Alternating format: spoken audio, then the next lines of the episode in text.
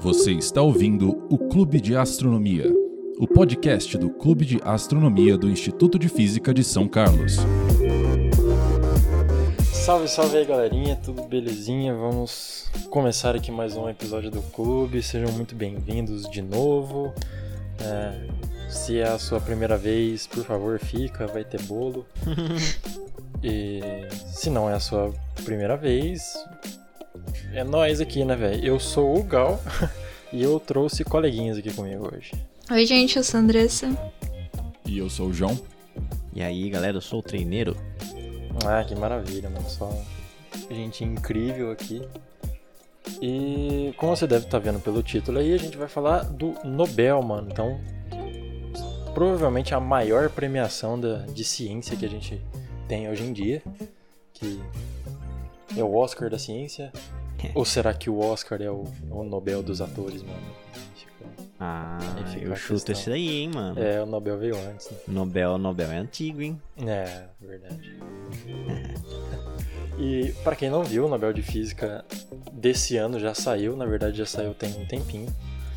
E a gente, infelizmente, não deu pra aproveitar o hype porque a gente tava fazendo um episódio importantíssimo de número 42, então se você não, não escutou, você precisa escutar, a gente não podia deixar essa passar. Mas agora a gente vai entrar aí no hype do, do Nobel de 2021, mano. Esse Nobel aí que inclusive foi bastante importante por diferentes motivos, né? É, um deles foi que ele deu luz a um dos grandes problemas da humanidade nessa época, que é a- o aquecimento global. Então, a gente já começa aí falando dessa primeira parte do, do Nobel. É, lembrando que o Nobel desse ano, pelo menos, foi dividido em duas partes. É, a primeira parte foi dada a Giorgio Parisi, que a gente vai falar sobre o que ele fez também. É, e ele ganhou metade da premiação, então ele ganhou 5 milhões de Swedish Kronos, que são as moedas suecas, que é mais ou menos uns 570 mil dólares. E a outra metade foi dividido em outros dois cientistas, um, Silkuro Manabe e Klaus Hasselmann. E cada um deles ganhou 2,5 milhões de Swedish Kronos, que aí deve dar uns 260 acho, mil dólares. Então é um, é um dinheiro, né? Ah, Dá dá, pra pra fazer umas coisas. Dá pra fazer uns negócios aí. Principalmente se a gente corrigir, né? O, o- trazer o dólar pro, pro real, vai dar Oh, Uns 5 bilhões de reais. 5 bilhões e meio, né? metade do nosso PIB, talvez. Então, então essa, essa premiação fica dividida pra eles aí. E esses dois carinhas que dividiram o primeiro, a segunda parte do prêmio, o Silkuro Manabe e o Klaus Hasselmann, eles fizeram estudos bastante importantes no, sobre o clima da Terra. Eles, eles estudam o que a gente chama de física do clima. O Silkuro Manabe ele demonstrou como o aumento das concentrações de dióxido de carbono, ou o gás carbônico, né, como tá na boca do povo aí, como o gás carbônico na atmosfera leva o aumento da temperatura na superfície da Terra. Então, é um estudo que ele faz desde 1960. Ele, inclusive, foi o cara que primeiro começou os primeiros modelos físicos do clima da Terra, então ele não é importante só para o estudo dele, mas ele é importante bastante para a área que ele atua hoje em dia. E esses modelos climáticos foram, é, são, de acordo com o próprio Nobel, né, foram revolucionários. E o Klaus Hasselmann é no- também um cara que, que estuda modelo de clima e ele fez uma ligação entre o tempo e o clima. E quando eu falo tempo, é realmente tipo, o tempo, ah, como tá o tempo hoje? Tipo, ah, tá sol, tá chovendo, sei lá, esse tempo. né? Então, são coisas diferentes. É, a gente tem esse problema na língua portuguesa. né? É, no caso, em inglês é um pouco mais fácil, que tem o weather, que é o tempo, e o climate, que é clima. O time, é, e o time, que seria É, o e tempo o time, que seria o cronológico. tempo de passar de segundos e minutos. Sim. Alguém, alguém que manja aí de história da gramática portuguesa, explica pra gente por que que, o, por que que tempo do clima e tempo cronológico tem a mesma palavra em português, É, cara. Não- verdade. não faz noção, não sentido nenhum pra mim. O tempo tem tempo. Como, é bizarro. Tem, tem- Como que é espanhol? Você que Não, é tempo também, eu acho. é tempo Ah. pros dois. Então deve ser alguma coisa Não, lá do calma. latim ainda, né? É, Cara, deve ser deve uma coisa ser. latina então, né? Pera aí, agora eu tô em dúvida se é espanhol, porque acho que eu nunca precisei. Procura em francês aí ver se também é. Se Vamos for, aí, aí a gente fecha aqui. É. Enfim, mas o, o Klaus Hasselmann também, além de fazer essa ligação entre o tempo e o clima, ele também estudou a atuação humana na, na temperatura da atmosfera. né? Então, mas ah, não só de clima foi feito o Nobel desse ano, a gente também falou de uma área relativamente recente que felizmente está crescendo porque eu gosto bastante e tem outra pessoa aí no, no clube que também gosta, eu, eu acho. KKK. KKK. que é a área de sistemas complexos, mano. Então, se eu não me engano, foi o primeiro Nobel para a área de sistemas complexos, não? É, se você considerar a grande, grande, grande área dos sistemas complexos, incluindo os físicos e os não físicos, eu diria que é a primeira. Não, não se costuma falar mesmo de sistemas complexos nos prêmios. Começo de uma era, hein? Quem Início sabe, de uma cara. era, mano. Que Quem beleza. sabe. E é. Não, mas e aí, cara? O que, que é isso aí, mano? O que, que é um sistema complexo? O que, que é um sistema complexo, né, cara? É, é um sistema que é complexo. Ah, tá. Se você curtiu, siga nossas redes sociais. é, É um sistema imaginário. Nossa, eu a fiquei pensando. um. Cara, eu fiquei pensando em falar isso. Aí eu pensei, nossa, o treineiro não vai falar isso. Aí ele falou isso. É, porque se for ver mesmo, a definição é isso, não é tipo, não tem muito além, não, mas eu, eu vou explicar o que, que significa complexidade, né? Aí que entra o conteúdo mesmo. Mas vamos lá, tipo. Na verdade, né, é, esse prêmio Nobel ele foi para um sistema complexo que é da física, né? São de sistemas de spins. E spins são basicamente propriedades dos átomos, que são muito importantes para as propriedades de metais, de materiais condutores e tudo mais. Então, é um prêmio Nobel para sistemas complexos, mas ainda é da física, né? Mas eu vou mostrar para vocês aqui, talvez convencer, de que tem muito mais sistemas complexos no mundo e que vale a pena a gente dar uma estudada neles e tentar entender eles como sistemas complexos, não que não como coisas que são diárias, pertencem a certas áreas da ciência, sabe? Mas É vamos aquela lá. coisa, né? Hum? Tipo, eu não sei pra vocês, mas tipo, eu tive é, duas palestras de sistemas complexos no. No. Ah, é como que é o nome? No UDA? Direcionamento Direcion- acadêmico. É. Do. Do do Léo Maia e do, do Fontanari. E depois que eles deram essa palestra, eu comecei a ver, tipo, sistemas complexos em tudo. Qualquer coisa, eu falo, nossa, sistema complexo. Então, tipo, não sei se é pra vocês também, mas pra mim foi muito forte isso. E eu já tô no terceiro ano. E desde o primeiro eu tô tipo, nossa, não, mas aquilo ali é um sistema complexo. Cara, acontece. Aham. acontece. É aquele meme do carinha na festa num canto tomando um refrigerante, assim, falando, putz, eles não sabem que eles fazem parte de um sistema complexo. É o treineiro esse cara. É isso aí. Eu sempre fui, cara. Não, mas, que tem um fundo de verdade, mas enfim. Pô, mas essa história aí de ficar pensando depois da palestra é real. Eu tive essa palestra na sexta e eu tô pensando. Aí, velho. É, Ah mano, lá. você olha pra todo lado e fala, não é possível, cara. Isso É. aqui tá, tá me perseguindo. Mas vamos lá então, definir o que é isso, né? Um sistema complexo, especialmente complexidade. Tá, um sistema é assim, qualquer conjunto de objetos e fenômenos que a gente quer estudar. Agora, o que faz um sistema ser complexo é o seguinte: ele geralmente tem muitas unidades, sejam muitas partículas, muitos componentes, ou sistemas sociais, muitos indivíduos. Ele é composto de um monte de unidades. E essas unidades, elas interagem de forma não trivial, de forma heterogênea. Ou seja, é, não tem um padrãozinho de interação.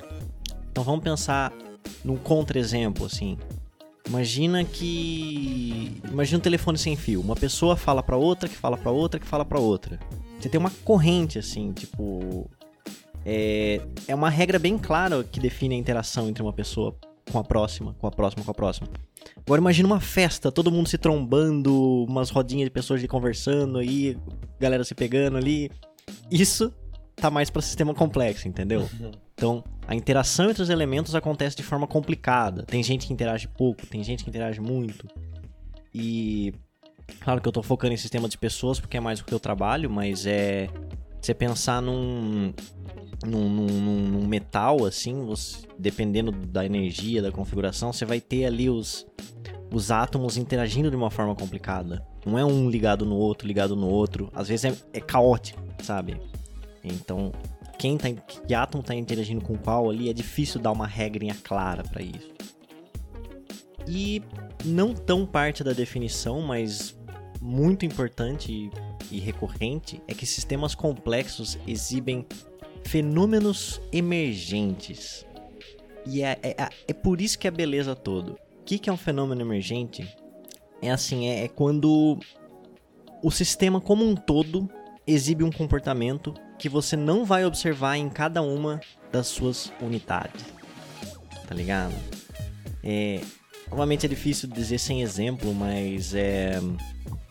Uh, a gente tem inúmeros exemplos disso. E talvez falando aqui um pouquinho mais sobre fique mais claro, certo? Só para dar um exemplo aí para quem for muito nerd de computação, de um caso de, de coisas emergentes que eu acho que é um pouco que é recente e é muito bonito aquela generalização recentemente nova do, do jogo da vida, do Conway. Hum. Que, se, se, eu não me engano, o, o nome é Elenia. Deixa eu só, só confirmar aqui. Mas tem uma generalização mais complexa do, do Game of Life, do Conway, que não é tão digamos assim, não é tão quadrado quanto as versões mais antigas. E ele forma coisas que parecem muito mais com formas de vida microscópicas do que o, do que o original. É muito bonito. Que massa. E é justamente baseado nesse tipo de coisa. Regras individuais, né? O, o, o, o ponto ele tem um certo comportamento, mas você não consegue observar o comportamento de todo, tudo que está acontecendo ao redor só olhando para aquele ponto. É uhum. o conjunto de todo aquele, é, todo aquele universo de pontos que tem um comportamento conjunto que só é expresso quando você olha o, o, o, globo, né? Quando você olha por cima da coisa toda. É muito bonito de ver. Sim. É, o João definiu muito bem o que é um fenômeno emergente, tá ligado? É isso mesmo. Um fenômeno coletivo, por vezes a gente também usa esse termo. Tipo, um exemplo assim, outro exemplo da física, né? É, imagina, você já viu no cristal de gelo, né? Microscopicamente. É aquela coisa toda bonitinha, toda bem organizada, né? Só que, tipo, não tem nada nas moléculas de água dizendo para elas formarem aquele padrão. É um comportamento só vai ver num conjunto de moléculas que formam um cristal, tá ligado? E. Mas enfim, que outros exemplos de sistemas complexos, né? Bom, deixando claro novamente, o, o sistema complexo que ganhou o Nobel foi um sistema físico, é um vidro de spin. É, a gente vai falar depois o que são vidros de spin, mas é um negócio essencialmente de física. Só que como o Gal falou, né, o, sobretudo desde os anos 2000, finalzinho dos anos 90, os cientistas enlouqueceram e começaram a enxergar que a complexidade está em todos os lugares, sabe? Então, por exemplo, mano, o seu cérebro é um sistema complexo. Porque ele é feito de neurônios, não lembro se milhões, bilhões agora, mas muitos, muitos neurônios. Cada neurônio é um negocinho assim, ele recebe estímulo de um lado e joga pro outro, sabe? Bagulho sem graça. Só que, mano, é disso que a gente é feito, tá ligado? A gente consegue pensar hum. com isso, a gente consegue sentir emoções. E existem as chamadas ondas cerebrais, que são realmente ondas de propagação de estímulo e e a interação entre os neurônios é super complicada. Não é tipo um ligado no outro, ligado no outro. Não, é uma zona. Então o cérebro é um é... fantástico sistema complexo. Eles criam toda uma rede que a gente fala. Então, Exatamente. um sistema complexo tá estudando outros sistemas complexos. É, mano, ele é. ele é recursivo. Não é, é recursivo, é. é louco, né? Metalinguagem. Inception. Não, é então. E o meu exemplo favorito de sistema complexo é uma cidade. Uma cidade é um sistema complexo em inúmeros sentidos e é por isso que eu gosto, tá ligado? Porque as pessoas interagem de forma complicada. A, a cidade em si, o que, que ela é? Um, é um aglomerado de pessoas, onde cada pessoa só tá tentando sobreviver. Cada pessoa só tá tentando viver a vida dela. Só que o sistema como um todo forma um organismo vivo, tá ligado? Cheio de coisas acontecendo e. E, tipo, o transporte da cidade é uma coisa complexa. Uh, uh, se pensar nos empregos e as tarefas que cada pessoa faz, no total formam um sistema que, que faz a cidade se sustentar sozinha, tá ligado? E o crescimento urbano, tudo, nossa, cara, essa cidade é fantástica, sabe? Pois é. Não é, e no jeito que o ser humano individual ele já não tem mais muita autonomia para sobreviver sozinho, ele, ele totalmente necessita de se de, de se, né, se entrar numa, numa, numa rede de colaboração como uma cidade funciona. Até vejo, até imagino no futuro assim, que momento talvez a gente possa, a gente acabe começando a se questionar se o ser humano é realmente a forma de vida ou se são as cidades. É. Nossa. aí é foda. Filosófico. O que eu acho é, muito legal nisso aí é que tem relação com sociologia também, se você for uhum. ver. Uhum. Sim. É muito massa. Tipo, você acha que você tá fazendo uma decisão por si mesmo, mas na verdade tem toda uma estrutura por trás. Uhum. uhum. Sim, E Outra característica legal que surge nesses fenômenos emergentes e sistemas complexos é que, assim, não existe um, um ator central. Existe hierarquia, tipo, você pode argumentar que o prefeito da cidade ele tem um papel importante no crescimento da cidade, certo? Mas nem mesmo o prefeito é uma pessoa que. Ele não tá na sua casa dizendo o que, que você vai fazer, onde você vai trabalhar. Hum. Pelo menos em países democráticos. até onde eu saiba. Certo. Né? Mas é. não. É. Fica, fica, fica no ar, né? Fica aí no ar, porque eu não sei muito como funciona países ultra não democráticos. Mas, assim, mas né? mesmo, mesmo em. Não, mas mesmo os democráticos, de... assim, às vezes eu quero dizer que algumas pessoas não têm exatamente a escolha. Né? É. Que é ah, sim. o caso de, de escravidão no sentido um pouco mais moderno da palavra. Hum. E não, por outro lado. De não ser tão direto, mas ainda assim se enquadraria como escravidão. Sim. É, e por outro lado, mesmo nos lugares mais autoritários, um único indivíduo, por mais poderoso que ele seja, ele não pode estar presencialmente na casa de todos os indivíduos é. olhando para ele na cara. Ele, ele, é ele, depende de uma rede de controle, mesmo, mesmo se ele quiser. Vamos dizer que, vamos dizer que você é um ditador de um certo país hipotético e você quer estar constantemente olhando nos olhos de cada cidadão. o Big Brother. Filme, um livro? É, é o Big Brother. É o Big Brother.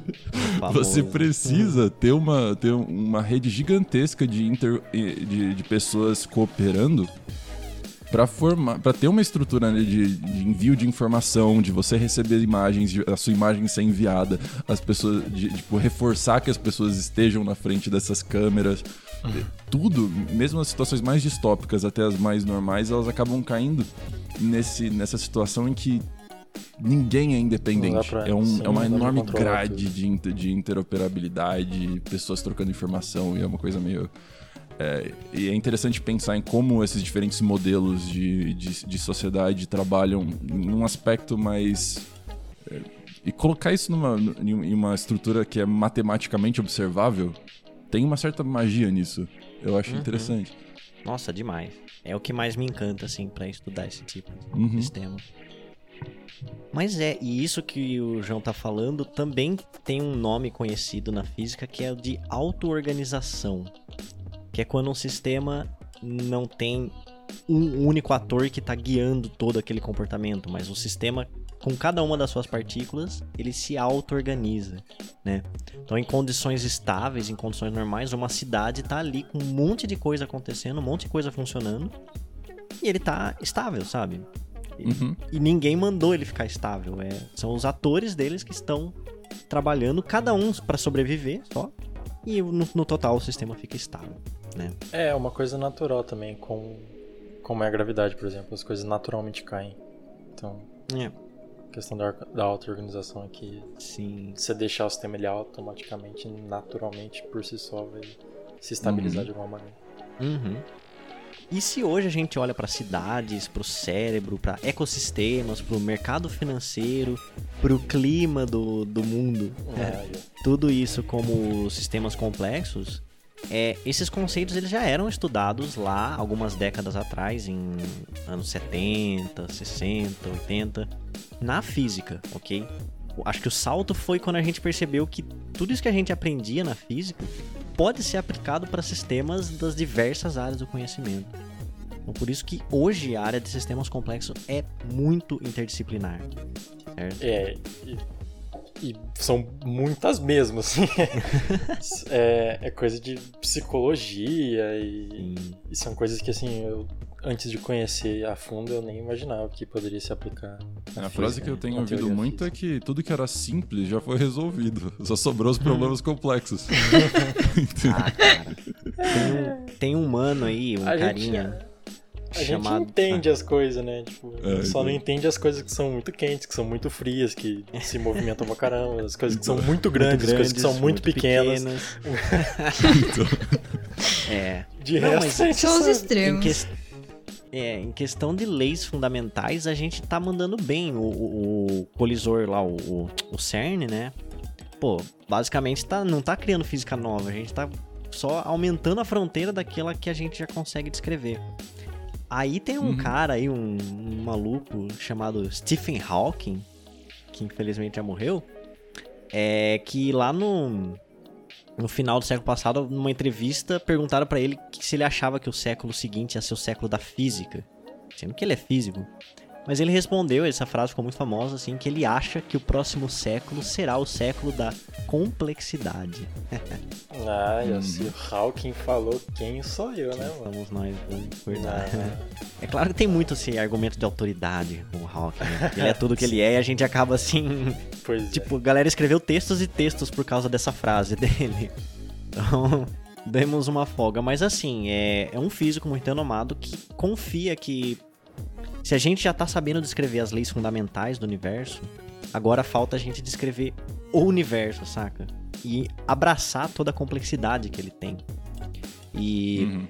também tem um texto famoso, né, Pra fechar essa parte de complexidade. Foi lá de 1972, de um cara chamado Philip Warren Anderson. Ele é um físico, ele trabalhava com essas coisas assim de sistemas, metais, quântica.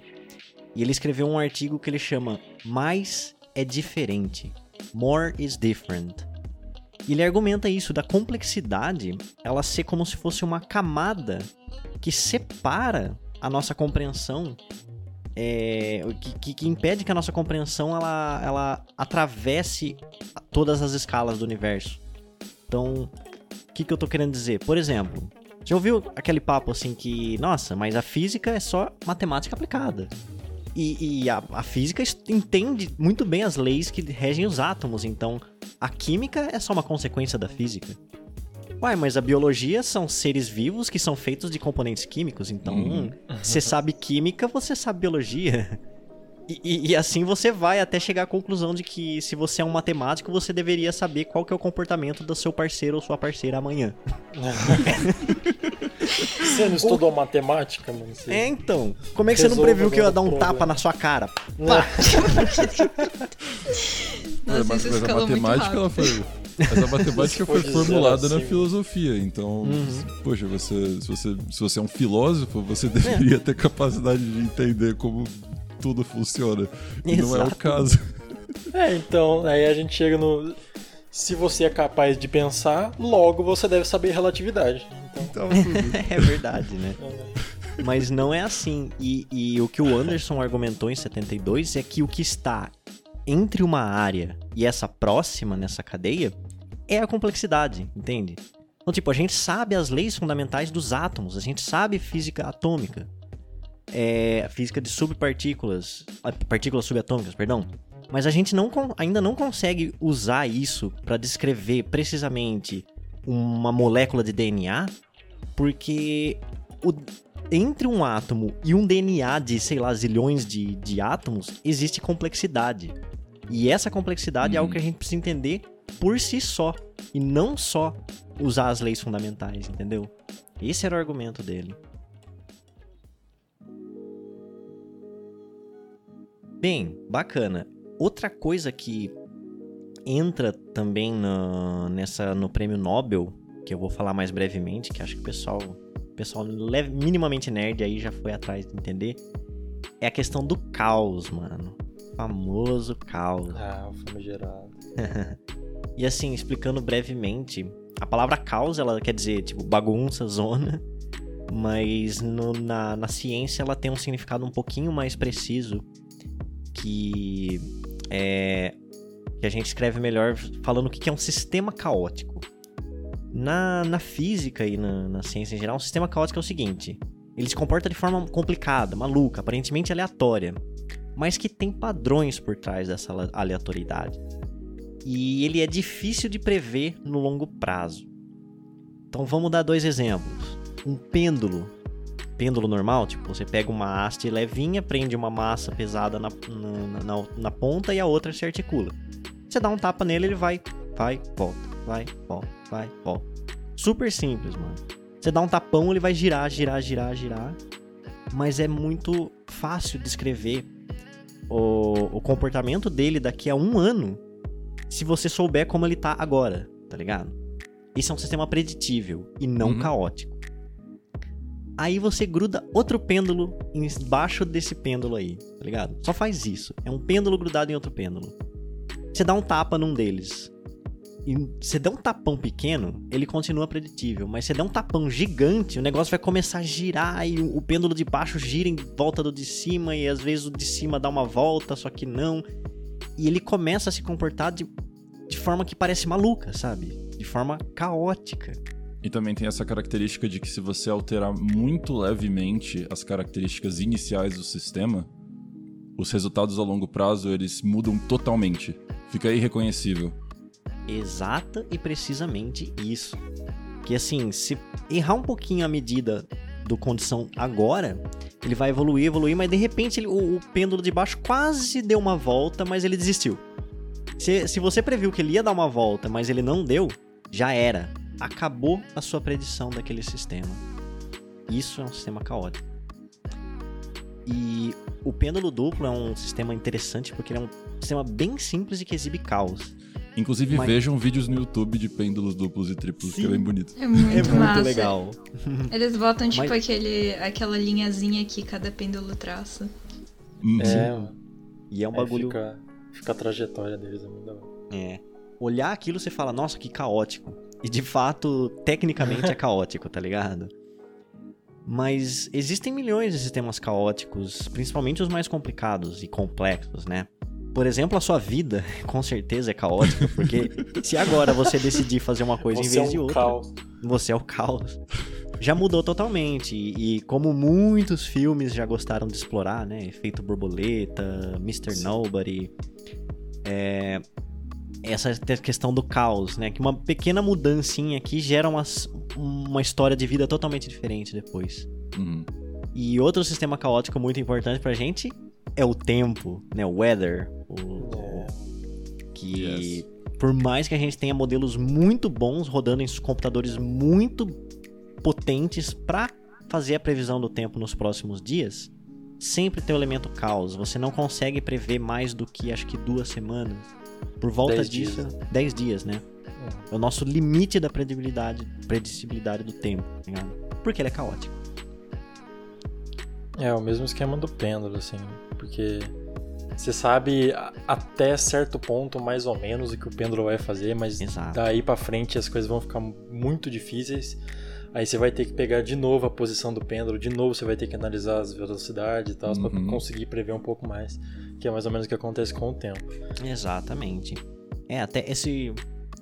Essa questão, até quanto tempo a gente consegue prever, em média, um, um- um sistema caótico? É média, né? Porque tem muita aleatoriedade aí. É, e aí tem o chamado expoente de Lyapunov. Dói. Ele diz assim como que as soluções, em média, vão divergir uma da outra, né? Mas são detalhes, não vamos querer entrar aqui termos técnicos, mas também para não dizer que a gente é um clube de astronomia, né? Se pá. É, Então, existem sistemas complexos e caóticos na astrofísica, ok? E um exemplo, outro exemplo muito simples de sistema caótico é três corpos sob ação da gravidade, tá ligado? Pensa um planeta, um satélite natural e um satélitezinho artificial pequeno, tá ligado? famoso problema dos três corpos. O famoso. E cara, não são milhões, são três, tá ligado? É. Esse sistema exibe caos, dependendo de como você solta ele. Se ah, ah, o satélite pode estar ali girando ali, mas de repente ele pega um estilingue gravitacional no, no no- no- na Lua e vai embora, sabe? E é difícil prever quando isso vai Uhum. acontecer.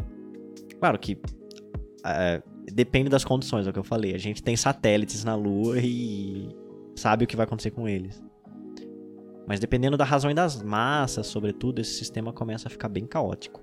Sobretudo quando você tem, eh, por exemplo, objetos que as massas não são tão diferentes. Você começa Uhum. a ter uns comportamentos mais absurdos. Porque, tipo, a, a- a Terra, a Lua, as coisas que estão ali na, perto da Lua, elas são pequenas. né? Então Sim. a interação é bem menor.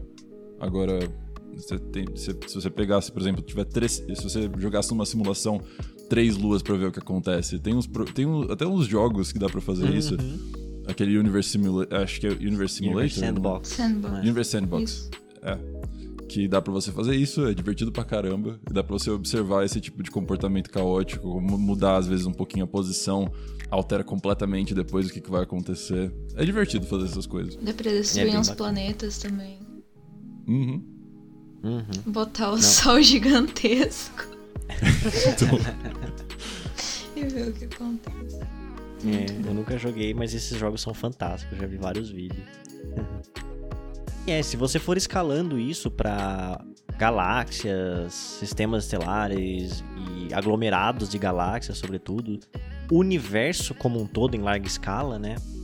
É, são sistemas caóticos e complexos, né? Ah, mas enfim, claro que a gente pode falar mais sobre cosmologia e universo em larga escala um dia. A gente não tem muito conteúdo sobre isso, né? Fica a dica aí. Uhum.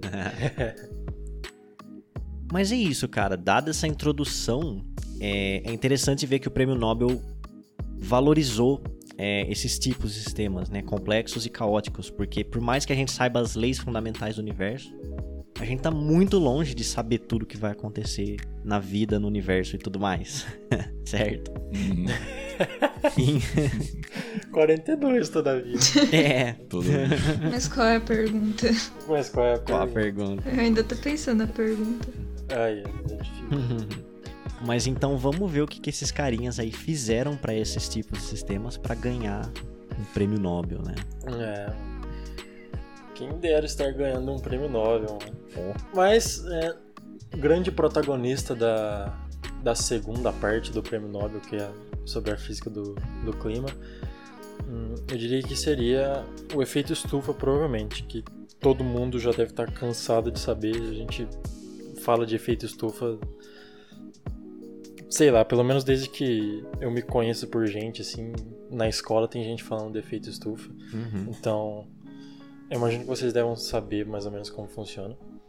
E uma coisa que eu não sabia é que um dos primeiros físicos a estudar esse efeito, não pelo nome de efeito estufa, mas ah, toda essa reemissão da radiação pelos gases de efeito estufa de volta para a Terra.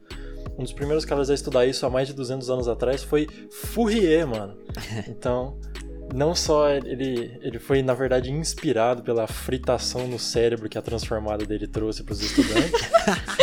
e aí ele foi ele se inspirou a, a, a ver outras coisas fritando, e uma delas a atmosfera. Então, Alguém É, dá uma Obrigado, fryer por pra ele, por permitir a favor. gente a ter...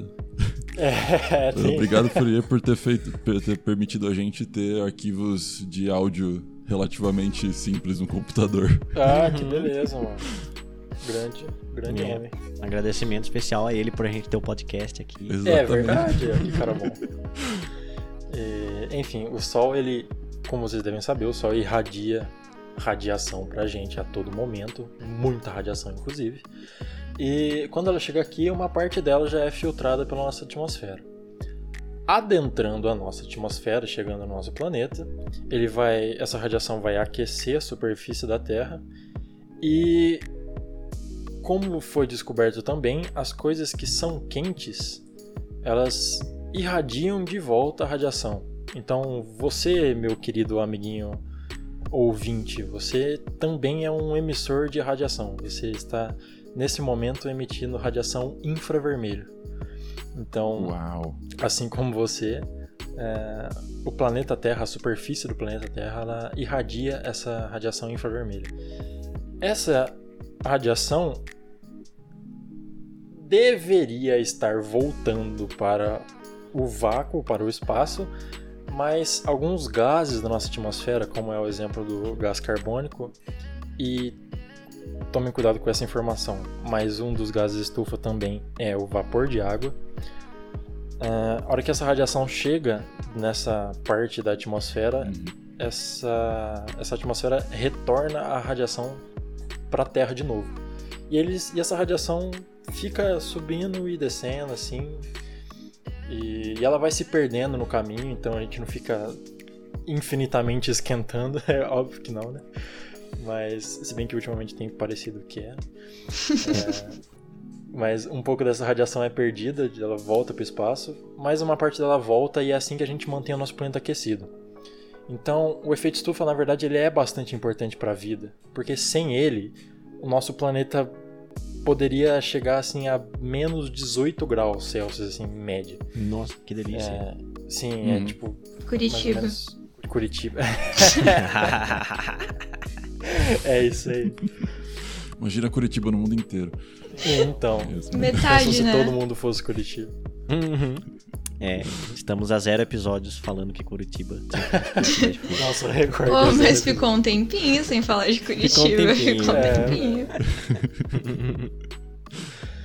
Mas é, cara.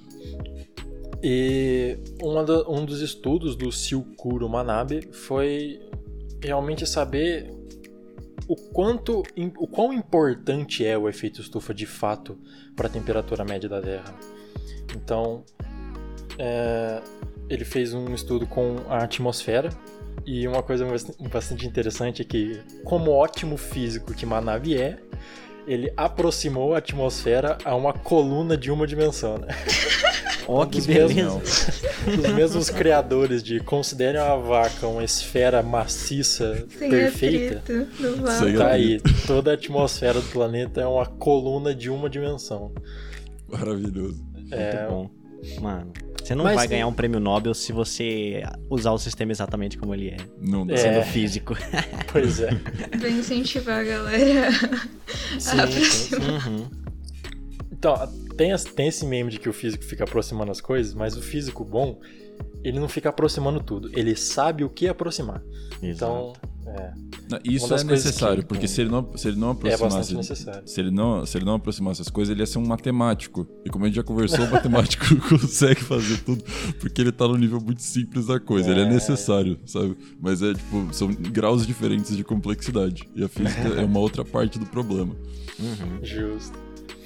E o Manabe, inclusive, falou que sempre que você puder, simplifique o problema, assim. Uhum. Porque dessa maneira você vai conseguir entender as coisas de uma maneira um pouco mais fundamental e aí gradualmente você vai conseguindo melhorar os sistemas e tal. E lembrando também que ele começou a fazer esse, esse estudo em 1960.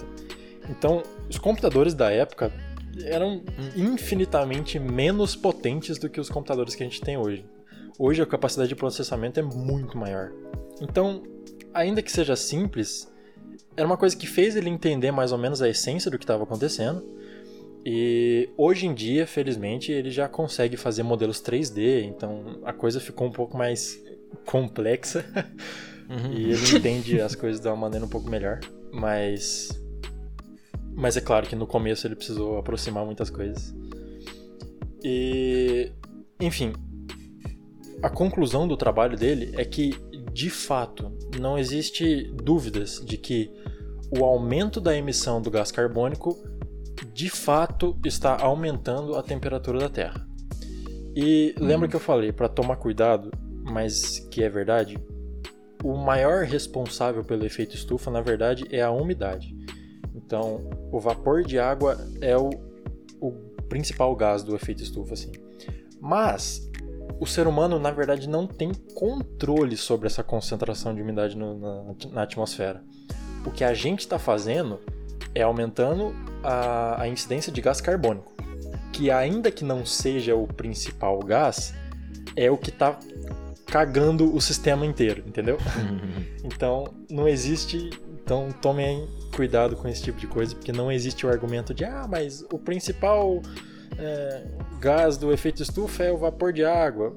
Mas a culpa não é do vapor de água, a culpa é, é do gás carbônico e da- do aumento da emissão que a gente está tá tendo É, dele na atmosfera. E lembre-se que tem um, que existe uma uma- um certo risco que a gente está muito perto de chegar num ponto de né, no ponto de equilíbrio de ter de, o calor tá tão alto de, de ter, a temperatura tá tão alta que o, você tem mais vapor na atmosfera e chega um ponto que a temperatura fica tão alta que o, pró- o próprio aumento da umidade por causa da evaporação do oceano aumenta ainda mais a temperatura. E, e isso acaba criando um, um- um- é, um- uma espécie de um. É um ponto de. Eles chamam de um tipping point, né? Eu não sei como é que fala isso em português. Mas é uma das coisas que, que são muito arriscadas para a mudança climática, que é um ponto que se a gente passar disso, de repente vai ter um aumento muito drástico da temperatura, porque o, o oceano vai aumentar a temperatura sozinho, e bastante. Com isso, você vai derreter muito mais os polos, e aí, com- como vai ter menos reflexão de luz, você aumenta ainda mais a temperatura, então você vai ter um dieback no, na- nas geleiras, e aí a gente basicamente entra numa situação mais apocalíptica do que a gente está conversando no momento. Então é bem arriscado esse problema. É, é- esse, a gente tipo, não pode brincar muito com, com essa história do, do- da mudança climática, porque a gente, a, a gente pode não estar vendo todo dia, o tempo todo, apesar de que a gente tá, né? Tem tempestade de areia rolando no Brasil, pelo amor de É, Deus, tá. né, gente? Complicado. Mas, assim, se a gente for um pouco mais longe, isso vai virar uma situação muito pior. Vai ser um negócio fora da nossa imaginação, sabe? Então tem que prestar atenção nessas coisas e pegar pesado aí com política e com tudo que for necessário pra gente resolver esse problema, porque senão a gente não tem futuro. Pois isso aí. é. E, e o que o João falou tá absolutamente correto, assim. É, com o aumento do gás carbônico, a temperatura média do planeta Terra vai aumentar. E quanto mais quente é o vapor, a, a atmosfera, mais água ela vai conseguir reter. Então, como a água é o principal gás do efeito estufa, mais gás carbônico vai fazer com que maior seja a umidade na atmosfera na Uhum. atmo- upper atmosphere, que eu não sei falar em português, mas atmosfera de cima, alta, atmosfera alta. Uhum. E, e vai fazer com que todo esse mecanismo se retroalimente. Então, a pró- o próprio aumento da temperatura vai fazer com que mais temperatura aumente também. E aí já vai ficar complicado pra gente consertar esse problema todo. Mas enfim, é, o Shikuro Manabe foi bastante importante para esses estudos, né? Uma das previsões que ele fez é que caso a concentração de gás carbônico na atmosfera dobrasse, a temperatura, a temperatura do planeta poderia chegar até 3 graus Celsius a mais do que, do que ela já é. Então, novamente, as calotas polares vão começar a derreter, e, enfim, coisas acontecerão e a gente não quer estar aqui para para ver essas coisas, para ser sincero. É. Espero Gente, que por favor, não me façam ter que lidar com um apocalipse climático. Eu não. Já tá difícil cuidar de, Então. de mim. É, mano. Mas é isso.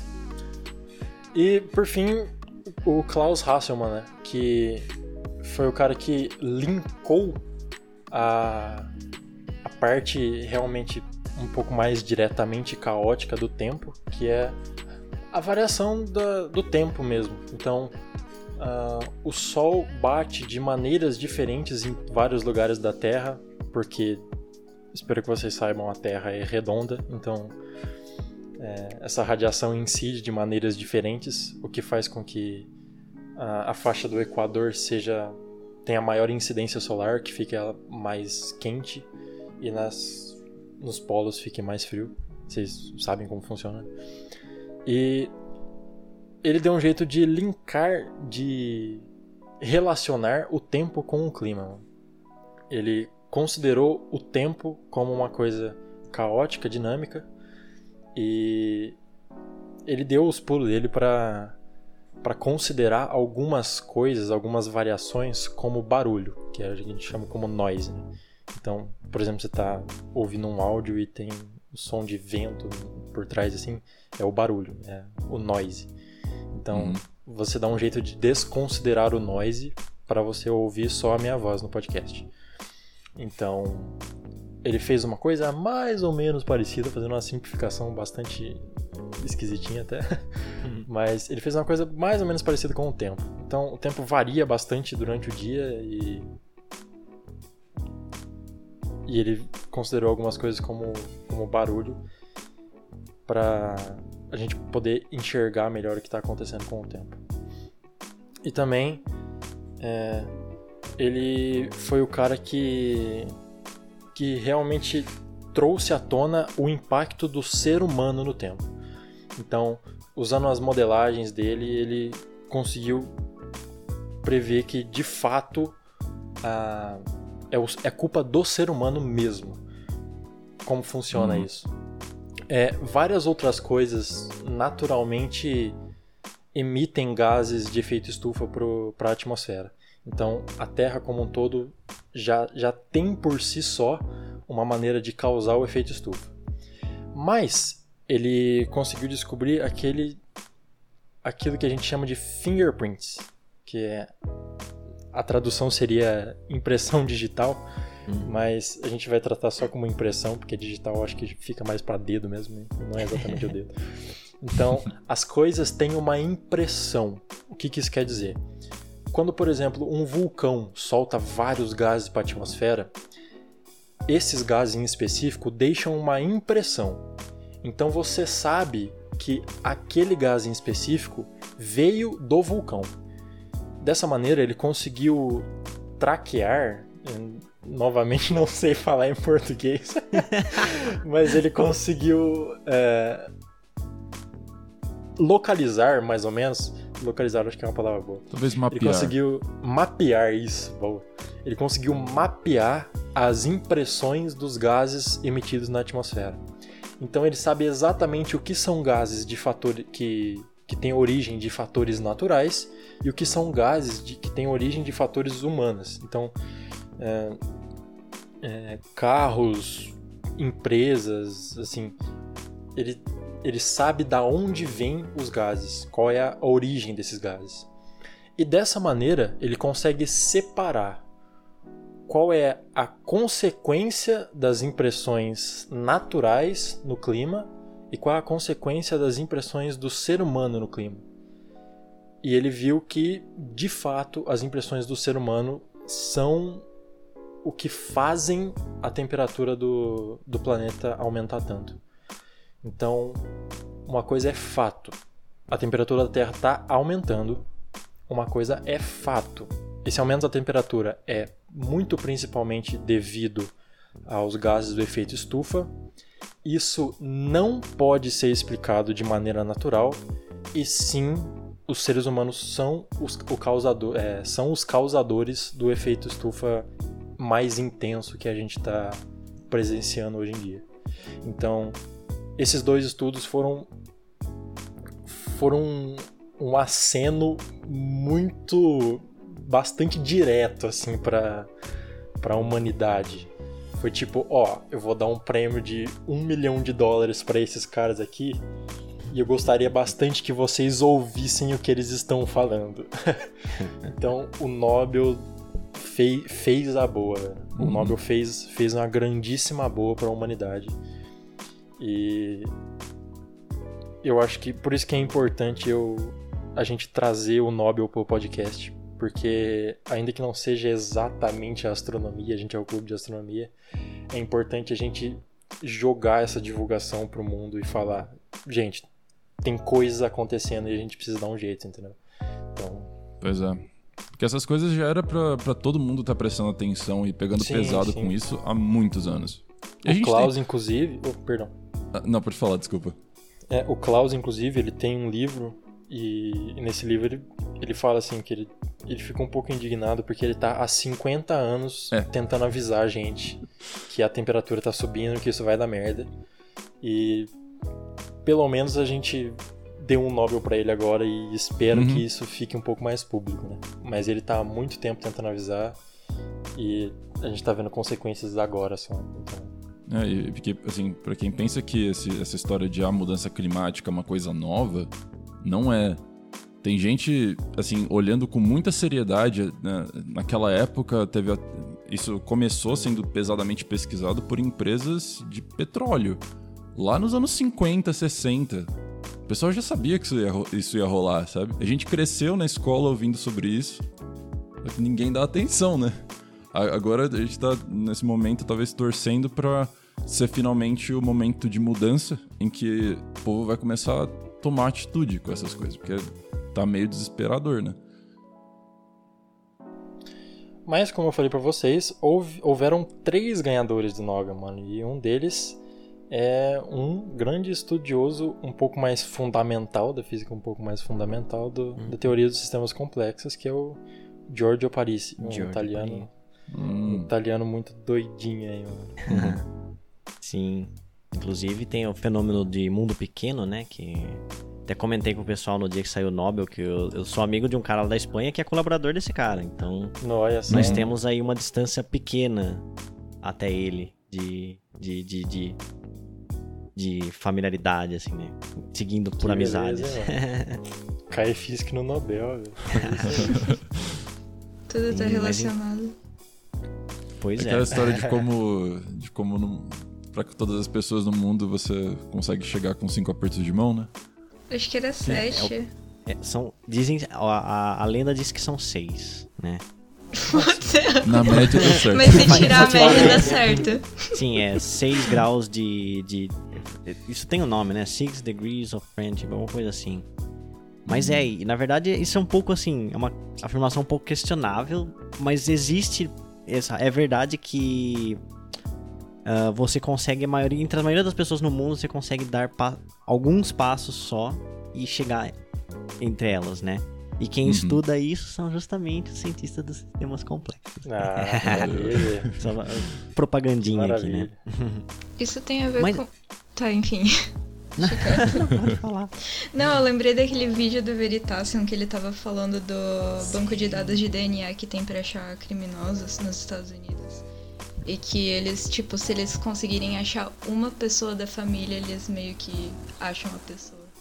Então precisa de, tipo, poucas. Uh, precisa de um número relativamente pequeno de pessoas no banco de dados para tipo encontrar um, um, grande número de pessoas. Hum. É, gente, vão assistir o Veritasium se vocês souberem inglês. É, eu não sei se tem, se tem legenda em português, se tiver algum Deve tradutor ter. aí voluntário que queira fazer legenda, vai, vai, lá, por favor. Público ah, brasileiro também. é muito bom. Canal grande, assim, geralmente alguém faz uma legenda. Ainda tem até em espanhol, tipo, dublado. Não, que beleza. Ah, é dublado? É, que legal, velho. Não sabia, não. É muito legal. Mas então, o Giorgio Parisi, ele já trabalha mais com sistemas atômicos, né, e de muitos átomos em particular, que é mais o que a gente conhece como física tradicionalmente, né? E o rolê, explicando aqui por cima que ele fez é, bom, todo a maioria dos átomos eles têm uma propriedade chamada spin, que é, é basicamente dizer que um átomo se comporta como um pequeno ímã, ok? Alguns átomos não têm um spin resultante, mas outros têm. E dessa riqueza de, de características dos spins dos átomos e das suas partículas componentes é que surgem muitos fenômenos que a gente conhece. Por exemplo, do ferromagnetismo, que é quando um material é um ímã mesmo, né? Quando ele tem gera um campo magnético macroscópico.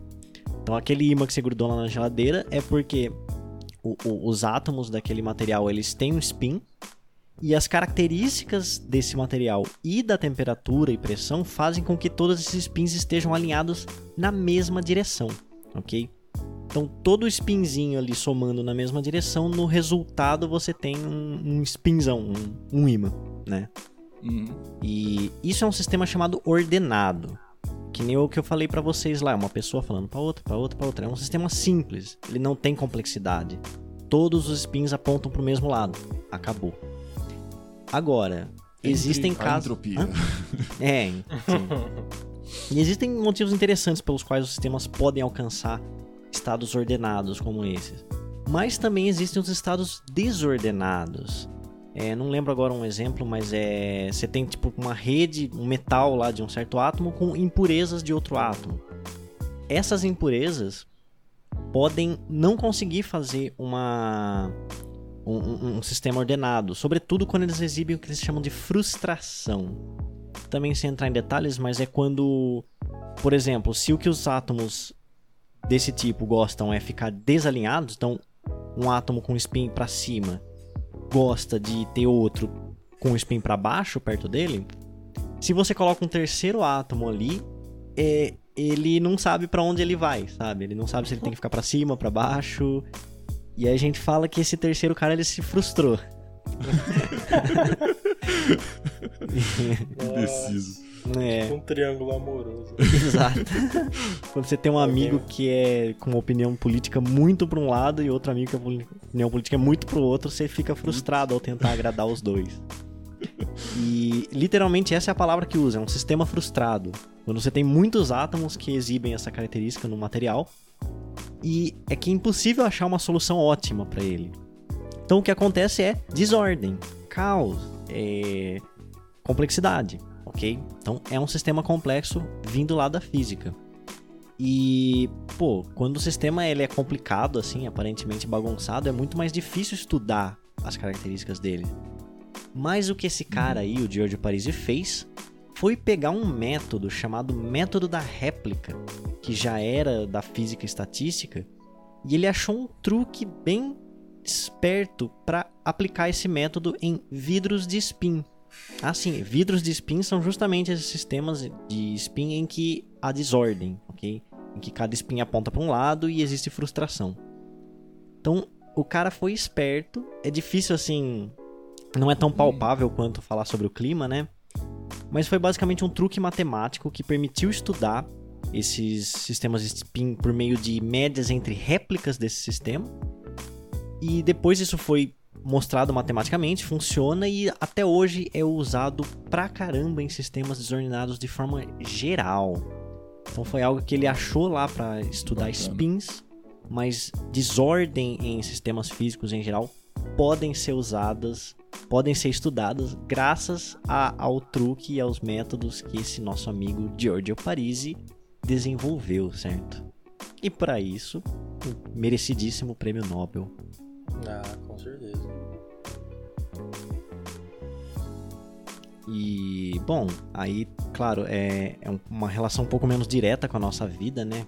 Como o clima que tá influenciando diariamente na gente. Mas, cara, é. Vamos fazer. Vamos, vamos dar um biscoitinho aqui pros físicos teóricos e fundamentais, né? Que é, então. a gente tende a pensar que só importa mesmo para a sociedade a, a, ciência aplicada, né? A é, ciência que é tá ali desenvolvendo um novo equipamento mas é, não é assim não, cara, porque é graças a esses malucos aí que a gente tem o nosso computador hoje com semicondutores, uhum. Que a gente tem o nosso GPS funcionando por causa de um, de um maluquinho lá chamado Albert Einstein. que quando tem, tem a transformada de Fourier, mano, que é bastante importante. Pois é, para você estar tá ouvindo o nosso áudio aqui legalzinho. Olha, Mas é a partir da ciência básica que a gente consegue desenvolver aplicações. Inclusive, eu diria que uh, o pró a própria ideia de, de sistemas complexos conceitualmente, ela, eu acredito que ela tenha muito valor no, assim, para pro, pro jeito de se pensar das pessoas.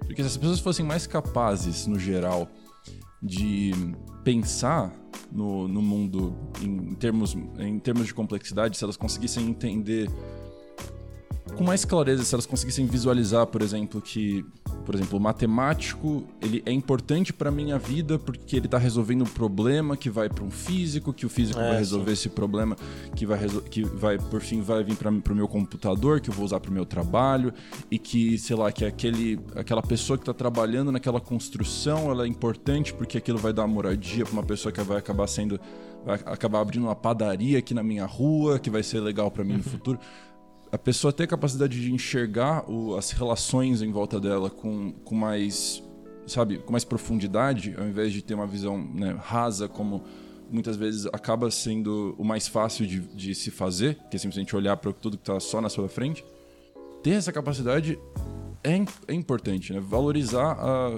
a participação de todo mundo porque na realidade a gente depende de todo mundo para estar tá vivo nesse momento da história né e isso inclui, com certeza, os teóricos. Eles têm um papel tremendamente importante. E, e com a evolução cada vez mais rápida da ciência, o que está sendo desenvolvido hoje e o que, teve, o que esteve sendo desenvolvido dentro da física teórica nos últimos anos vai muito rapidamente ser incorporado e vai ser explorado e vai acabar sendo utilizado na prática, dentro de aplicações reais no mundo real físico que vão afetar a nossa vida. Né? Principalmente dentro da computação, que cresce em velocidade absurda, né? Uhum. Mesmo quando parece que você vai. Mesmo quando você acha que a computação vai parar de avançar, de repente começa a entrar em computação quântica e processamento baseado em, em placa gráfica, computação paralela, concorrência e, e por aí vai. Sabe? Essas coisas nunca param. É, é o, a, o, estudo teórico dessas coisas é a base de tudo. Se, sem esse estudo teórico, a gente não teria capacidade de fazer tanta coisa quanto a gente faz hoje. É muito importante. Não, com certeza. Uhum. E é uma das belezas da, da ciência fundamental. Né? Você não sabe para que, que ela vai servir até ela servir para alguma coisa. Com certeza. E é e tem, é claro, uma um pequeno, uma pequena tristeza de estar tá falando isso logo depois de saber dos cortes recentes na ciência no Brasil. Então, é, então. fica aí a crítica também. É, não é o caminho. Cortar, cortar verba de ciência, principalmente teórica, não é o caminho. E é um caminho para qual a gente está seguindo. Então, vamos dar nosso jeito aí de mudar não só o que está acontecendo com o mundo de uma maneira geral, de uma maneira geral e questão climática e tal. Não, hoje em dia a gente Mas vive também, num mundo em que a... as pessoas sabem que no momento de crise... da ciência. Ah, perdão, desculpa, você estava falando aí, foi mal.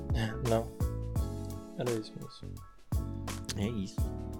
É, só ia falar que, tipo, é, esse é um momento que o mundo inteiro já se tocou de que investir na ciência em momento de crise é o, é o caminho. Mas se você está vivendo uma crise de epidemia, uma crise climática, uma crise financeira, você mete dinheiro na ciência. Todo mundo já sabe disso, o mundo já, já aprendeu essa lição.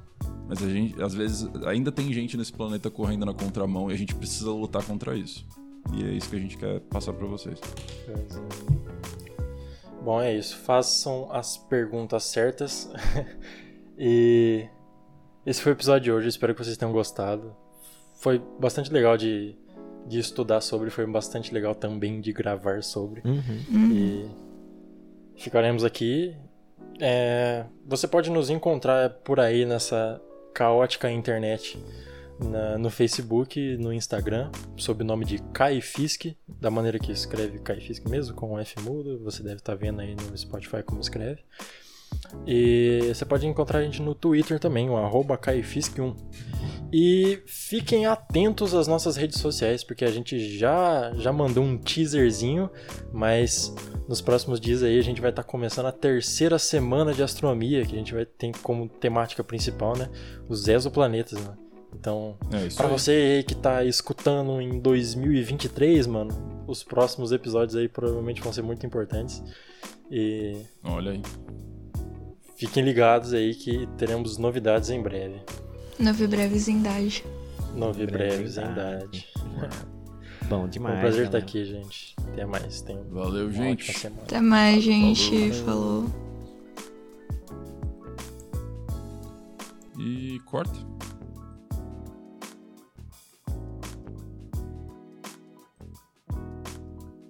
Nossa, deu. Foi uma ótima conversa, adorei. E, inclusive. Não, não. Corta isso. Falei errado. É, tempo? 43.